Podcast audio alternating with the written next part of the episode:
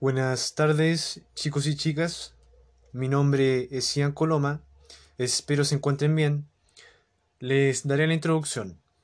Hablaré sobre la educación, sus dificultades, cómo ha afectado, la opinión de alumnos y diversos consejos para estudiar.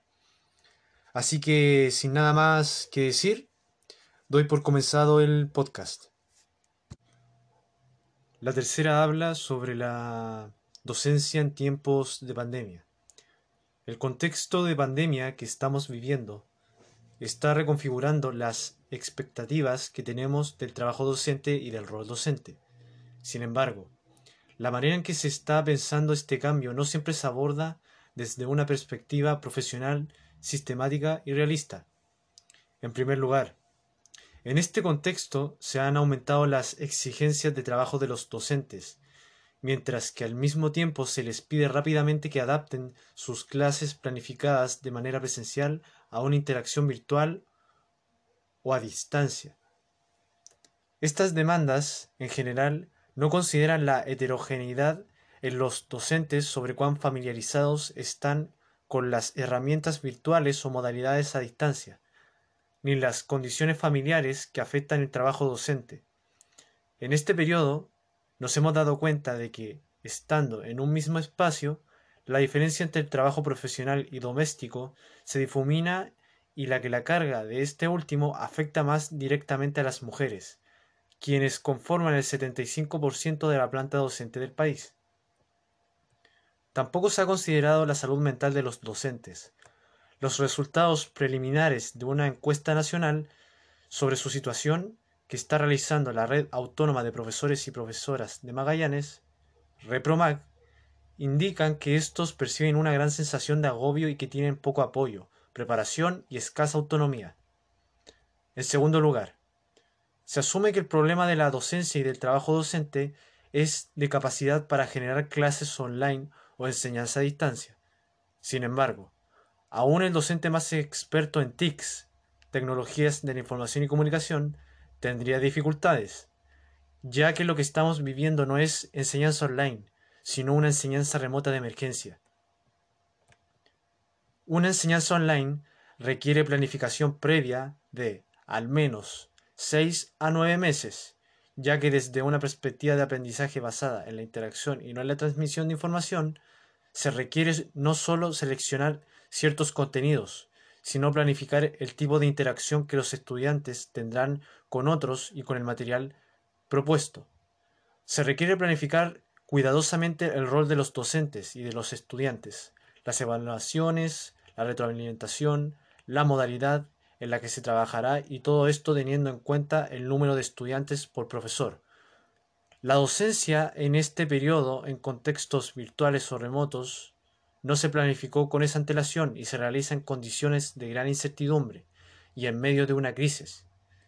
Los desafíos que esto plantea al rol docente exceden el dominio técnico de una herramienta. En tercer lugar, se asumió que la solución ante la necesidad de quedarse en casa para reducir el número de contagios era realizar clases virtuales. Sin embargo, se hizo evidente la gran desigualdad en acceso a Internet y a recursos tecnológicos, sobre todo en áreas rurales y de escasos recursos económicos. Sin embargo, en algunos círculos se sigue poniendo énfasis en la continuidad del proceso educativo de manera virtual, ignorando esta desigualdad. En cuarto lugar, se desconoce cómo el contexto nacional e institucional influyen en las decisiones de enseñanza. A nivel nacional, existe una presión por volver a la normalidad, se han instalado calendarios escolares que no ponen en el centro de estas decisiones la opinión de los docentes y de las comunidades escolares ni la trayectoria de aprendizaje. A nivel nacional, el Ministerio de Educación no se ha pronunciado aún sobre la aplicación del CIMSE y de la PSU, lo que genera en escuelas y docentes presión por la cobertura curricular y el cumplimiento de calendarios de evaluación programados antes de esta pandemia. A nivel institucional, no todas las escuelas han mostrado la misma flexibilidad para ajustar la enseñanza en este contexto o han entregado apoyos a los docentes para realizar este cambio de enseñanza a distancia. Todas estas decisiones institucionales y nacionales influyen en la docencia y el trabajo docente. Sin embargo, se sigue pensando que el problema educativo se centra en el ejercicio docente, sin considerar los aspectos que organizan y dan dirección al sistema escolar. Deberíamos, en cambio, tomar este escenario como una oportunidad para analizar y realizar cambios respecto a la visión de docencia y del trabajo docente. Este es un momento histórico para analizar seriamente qué significa enseñar en tiempos de pandemia, contexto para el cual no estábamos preparados y que tiene efectos en las condiciones emocionales de los estudiantes y docentes. Por otro lado, aún no hemos dimensionado cómo cambiará el trabajo docente cuando aumenten los contagios y sea más común que estudiantes, docentes y sus familias se enfermen. Debemos también poner en el centro de la respuesta el aprendizaje y el bienestar de los estudiantes. Esto significará diferentes respuestas en las distintas comunidades, según sus características. Sin embargo, es importante respetar los tiempos de aprendizaje de los estudiantes por sobre el agobio y la preocupación por cubrir contenidos, lo que implica una comunicación frecuente con ellos y ellas para conocer su situación. No es realista seguir pensando que vamos a lograr todos los aprendizajes que habíamos previsto sin pandemia. Hay que priorizar. Sobre todo, es relevante proponer soluciones viables en los contextos escolares y no agobiar a los docentes o pretender que estén conectados 24/7. Necesitamos fortalecer en docentes y en los estudiantes de pedagogía la capacidad de tomar decisiones pedagógicas y curriculares en función de sus estudiantes, contextos, recursos, etc. Esto implica hacerse cargo de las desigualdades de acceso de los estudiantes y pensar soluciones creativas y viables para cada contexto. Las herramientas virtuales no funcionarán para todos. Debemos buscar nuevas alternativas. Esto requiere de mayor flexibilidad y autonomía de las comunidades escolares.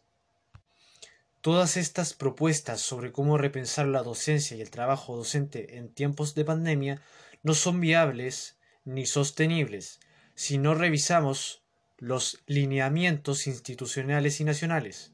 Es decir, ¿cuáles son las señales que se están dando?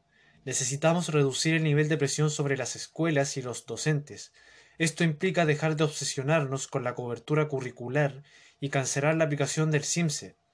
Necesitamos también recordar que no podemos omitir la toma de decisiones participativas en una situación de emergencia e incorporar el juicio profesional docente en las decisiones pedagógicas en las escuelas.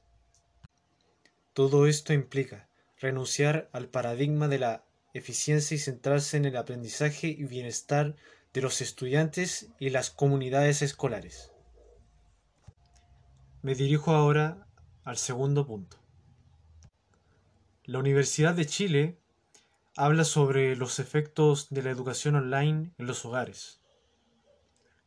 La crisis derivada de la pandemia por el COVID-19 ha generado trastornos en diversos ámbitos del quehacer diario. La educación escolar no está al margen de esta realidad y es una de las causas de los principales cambios en la cotidianidad de las familias. El Ministerio ha forzado al sistema educativo a intentar conservar la normalidad del año escolar, trasladando la escuela a la casa, y eso es inviable. Ya se ha demostrado que los padres y madres no pueden ni deben sustituir a los y las docentes y que los y las profesores no estaban preparados para un cambio de tal magnitud, pues no se trata solo de cambiar el formato de la clase, sino de comprender que la real educación a distancia requiere de modelos pedagógicos propios, señala Gabriela Martini, directora de saberes docentes. Esta situación ha implicado aumentar el agobio de las familias, de las y los profesores y de los y las estudiantes, en un contexto de crisis sanitaria mundial histórica, que en sí misma genera un contexto de incertidumbre, aflicción y pesar cotidiano.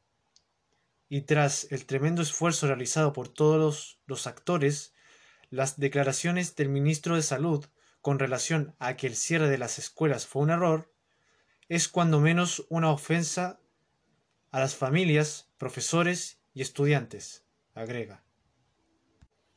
A fines de abril, la Fundación Educación 2020 dio a conocer los resultados de la encuesta llamada hashtag Estamos Conectados, en la que participaron cerca de 3.400 personas, entre estudiantes, apoderados, docentes y equipos directivos de todo el país.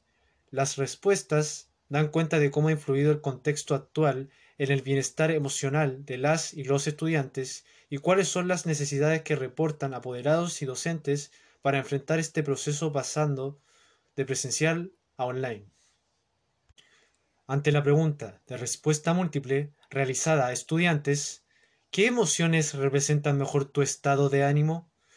Un 63% indicó sentir aburrimiento, un 41% manifestó sentir ansiedad o estrés, seguido por frustración y molestia, con un 35%, mientras que en un 21% dijo sentir tranquilidad y solo un 3% indicó sentirse feliz de estar en casa.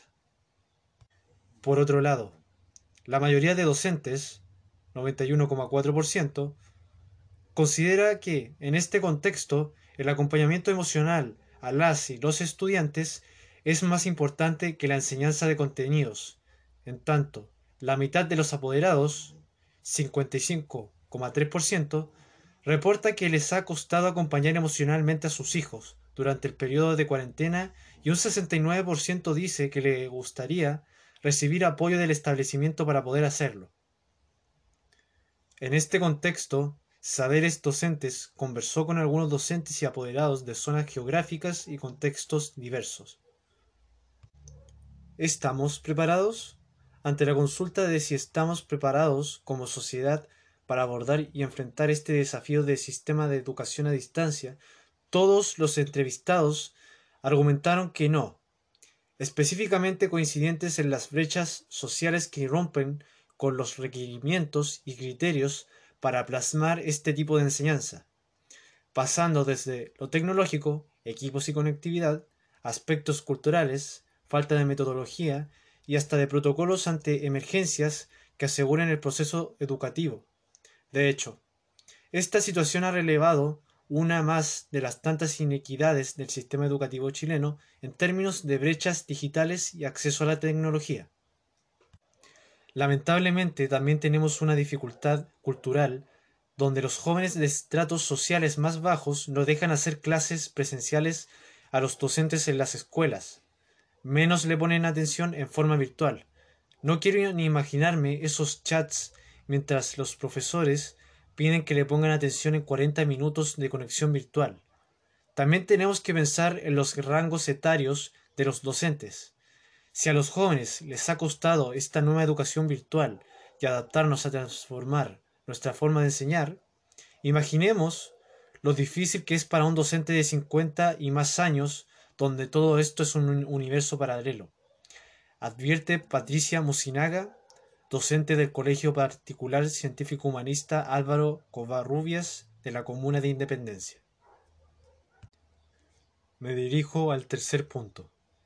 Saberes docentes hablan sobre la mirada de los estudiantes y su realidad educativa.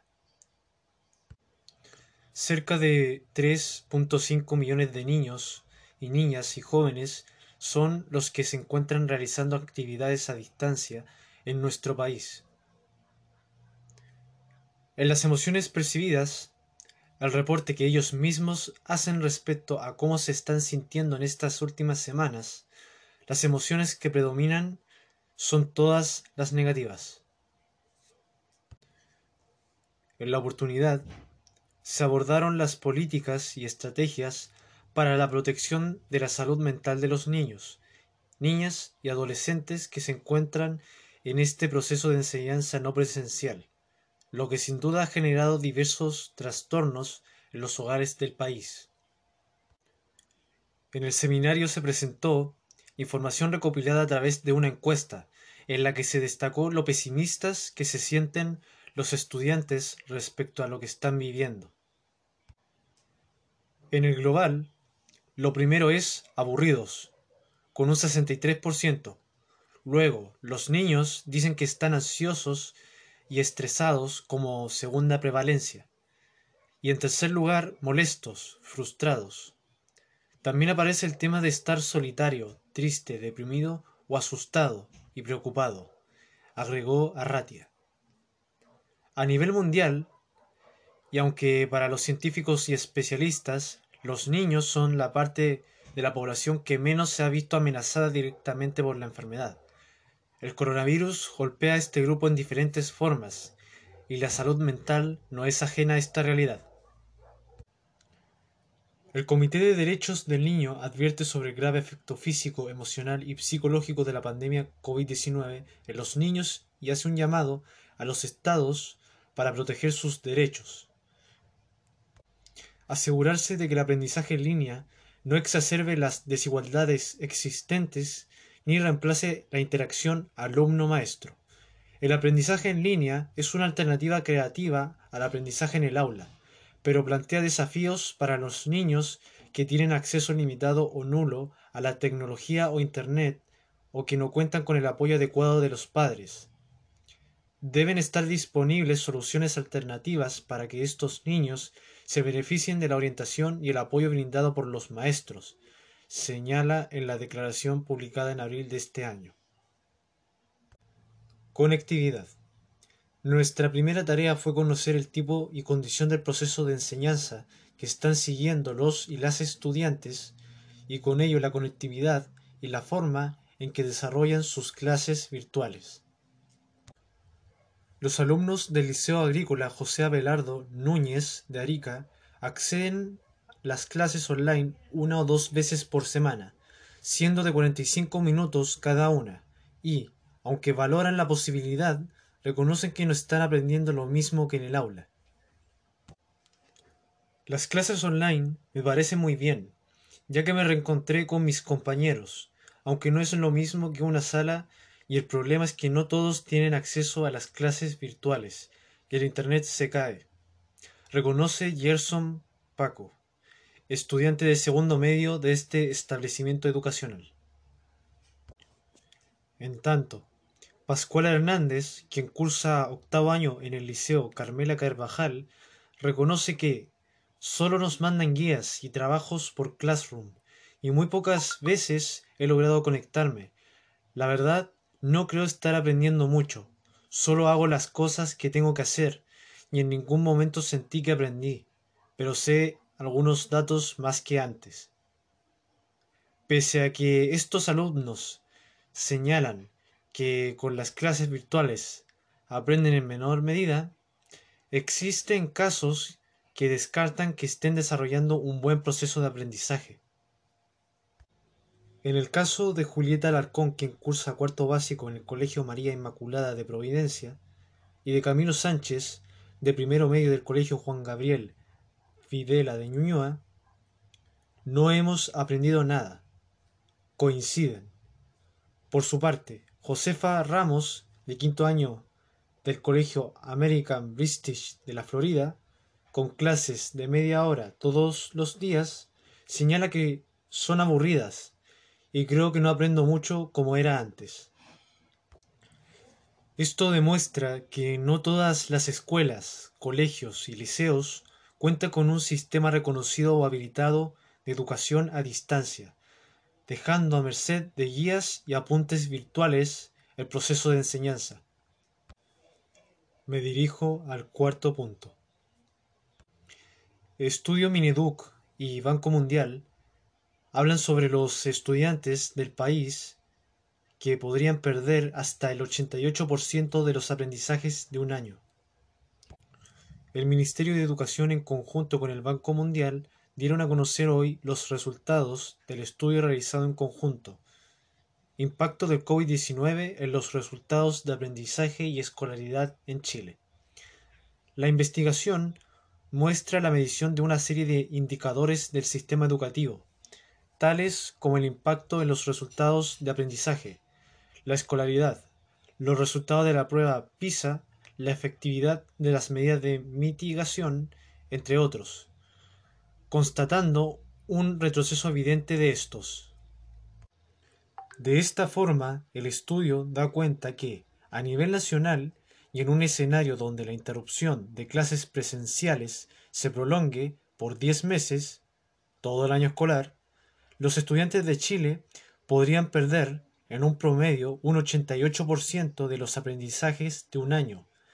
En este escenario, los estudiantes de menores recursos, quintil 1, podrían perder, en promedio, un 95% de sus aprendizajes, mientras que los estudiantes de mayores recursos, quintil 5, podrían perder un, un 64%. Reducción de aprendizajes. Respecto a la escolaridad, en el escenario donde la interrupción de clases presenciales se prolongue por 10 meses, la escolaridad ajustada según aprendizaje en Chile podría caer de 9,6 años a 8,3 años, es decir, presentaría un retroceso de 1,3 años. Esta pérdida es superior a la reducción de un año completo, porque el cierre de las escuelas no solo impacta en la pérdida de aprendizajes durante el año, sino que también genera la pérdida de conocimientos adquiridos previamente y porque la reducción de los aprendizajes también dificultará la adquisición de conocimientos a futuro. Fortalecer los sistemas educativos. Por parte del Banco Mundial, Joao Pedro Acevedo, economista principal de educación de la entidad, destacó que el país debe hacer todo lo posible para reducir estas pérdidas en educación, tomando acciones para mitigarlas mientras los colegios están cerrados y remediarlas una vez que reabran. En este sentido, resulta esencial fortalecer la efectividad de la educación a distancia, evaluar los aprendizajes que deben recuperarse, desarrollar medidas académicas y pedagógicas para remediar las pérdidas de aprendizaje una vez que el sistema educativo se restablezca y, apoyar el bienestar socioemocional de la comunidad escolar. También es necesario fortalecer la capacidad de los colegios para reducir los riesgos de transmisión de la enfermedad y promover una conducta segura. Dado los altos riesgos de mayores disparidades, los estudiantes más vulnerables deben ser una alta prioridad en las estrategias de respuesta educativa COVID-19. Me dirijo al quinto punto. Aula Planeta habla sobre 12 consejos para mejorar la colaboración entre familias y profesores. Las siguientes recomendaciones te ayudarán a lograr una relación más fluida y provechosa con los profesores de tus hijos. 1. Valora al profesor y su trabajo confía en sus criterios y escucha y respeta sus decisiones porque el docente es quien mejor conoce las claves del proceso de enseñanza-aprendizaje. 1. Valora al profesor y su trabajo, confía en sus criterios y escucha y respeta sus decisiones, porque el docente es quien mejor conoce las claves del proceso de enseñanza-aprendizaje. 2. Mantén una comunicación frecuente. Acude siempre que el profesor convoque una reunión. Y, a ser posible, dos veces por curso. Es mejor no esperar a que surjan problemas para tratarlos. Si mantienes la comunicación, podréis atajarlos junto con antelación. 3. Recurre a su ayuda ante problemas educativos o conflictos. Si surgen dificultades con una asignatura concreta, problemas de comportamiento conflictos o si tienes alguna duda que necesites solucionar, solicita un encuentro con el docente para tratar el tema, antes de tomar una decisión basada solo en la versión de tu hijo. 4. No pongas en duda la autoridad del docente. Tu hijo debe comprender que, en el ámbito escolar, su referencia es el profesor y siempre debe tratarle con consideración y aceptar sus decisiones e indicaciones. Para ello, los primeros que deben respetar al docente son los padres, especialmente frente a sus hijos. 5. Habla con tus hijos sobre el colegio. Presta atención a la actitud del niño o adolescente respecto al centro escolar, el estudio, las diferentes asignaturas, etc. Es importante que estés al tanto de cómo avanza y si tiene algún problema concreto, ya sea académico o de comportamiento. Puedes utilizar estas preguntas para saber cómo le ha ido a tu hijo en el colegio. para niños de 3 a 10 años y para mayores de 10 años. 6. Refuerza el aprendizaje. El trabajo en casa debe complementar el realizado en el centro escolar, no solo en cuanto al estudio y los deberes, sino también en la formación en valores, el interés por la cultura y el arte o el fomento de la lectura. Para ello, mantén en casa un ambiente educativo que fomente la curiosidad y la creatividad. 7. Participa en actividades del centro escolar. Trata de participar siempre que se requiera la colaboración de los padres en celebraciones o actos especiales que se desarrollan en el entorno escolar. Al implicarte, apoyarás la labor del centro y de los profesores y mostrarás al niño que valoras su trabajo en el colegio. Todos estos consejos que he mencionado hasta el momento son para los padres. Ahora mencionaré los consejos para los profesores. Es importante la aportación de los docentes para lograr una mejor comunicación con la familia del alumno. Para ello, aplica las siguientes pautas. 8. Escucha a los padres. Ellos son quienes mejor conocen al niño, sus particularidades y sus reacciones cuando llegan a casa tras el colegio. Aconsejales al respecto con tu tacto, pero siempre escucha primero. Considéralos tus aliados y hazles ver que son parte esencial en la educación del niño. Pregunta y muestra interés. Pregunta a los padres por cambios de comportamientos, problemas en casa que puedan motivar un descenso en el rendimiento escolar o actitudes que puedan diferir en el ámbito familiar y escolar. Cuanta más información tengas sobre el niño, mejor podrás atender sus necesidades. 10. Personaliza las reuniones y comunicaciones. No te limites a informar de forma general sobre los avances en el aula. Sé concreto y prepárate antes de reunirte o enviar una nota informativa para ofrecer a los padres la mayor cantidad posible de datos sobre su hijo, sus dificultades y fortalezas personales. 11. Da todas las explicaciones necesarias. Cuando tengas un encuentro con los padres, habla con sencillez y no tengas miedo de extenderte en dar indicaciones comentar el comportamiento del niño en el aula o describir los aspectos en los que puede mejorar. Atiende a todas sus preguntas y trata de que la charla sea lo más didáctica posible para que los padres sepan cómo actuar para solucionar los problemas a los que se puede enfrentarse a su hijo. 12.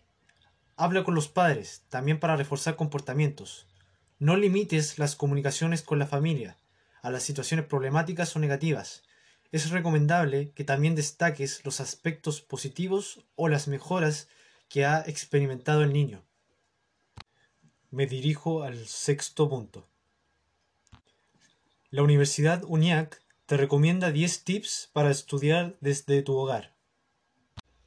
1. Elige un lugar tranquilo y con luz para estudiar.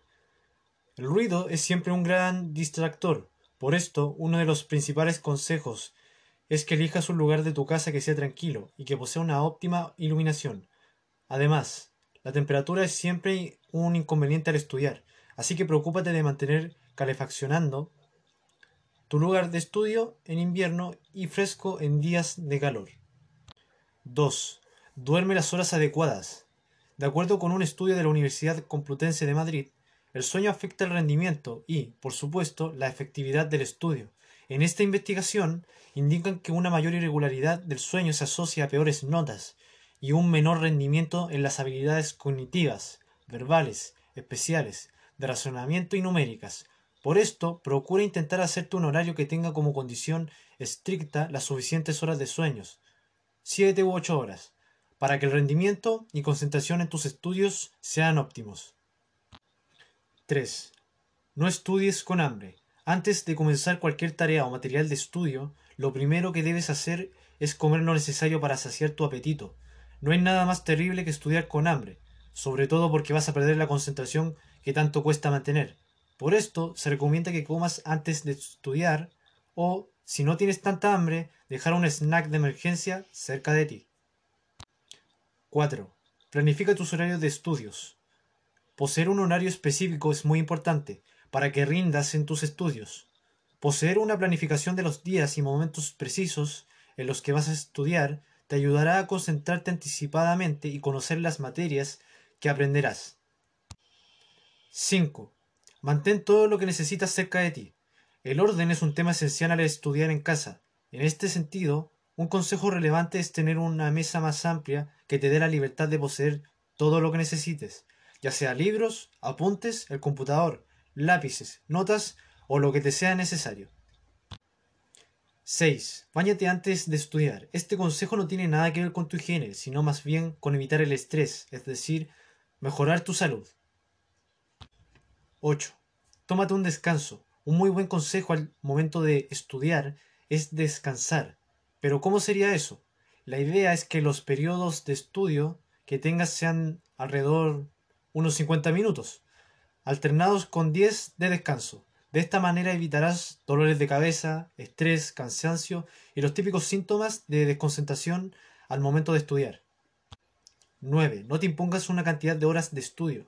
Lo más importante es que estudies hasta el punto de ser capaz de explicar el tema de forma precisa y entendible, en voz alta y sin tener que mirar el material. De esta forma puedes ocupar dos horas o hasta cuatro. Todo dependerá de tu nivel de concentración. 10. Evita tu celular y sobre todo las redes sociales.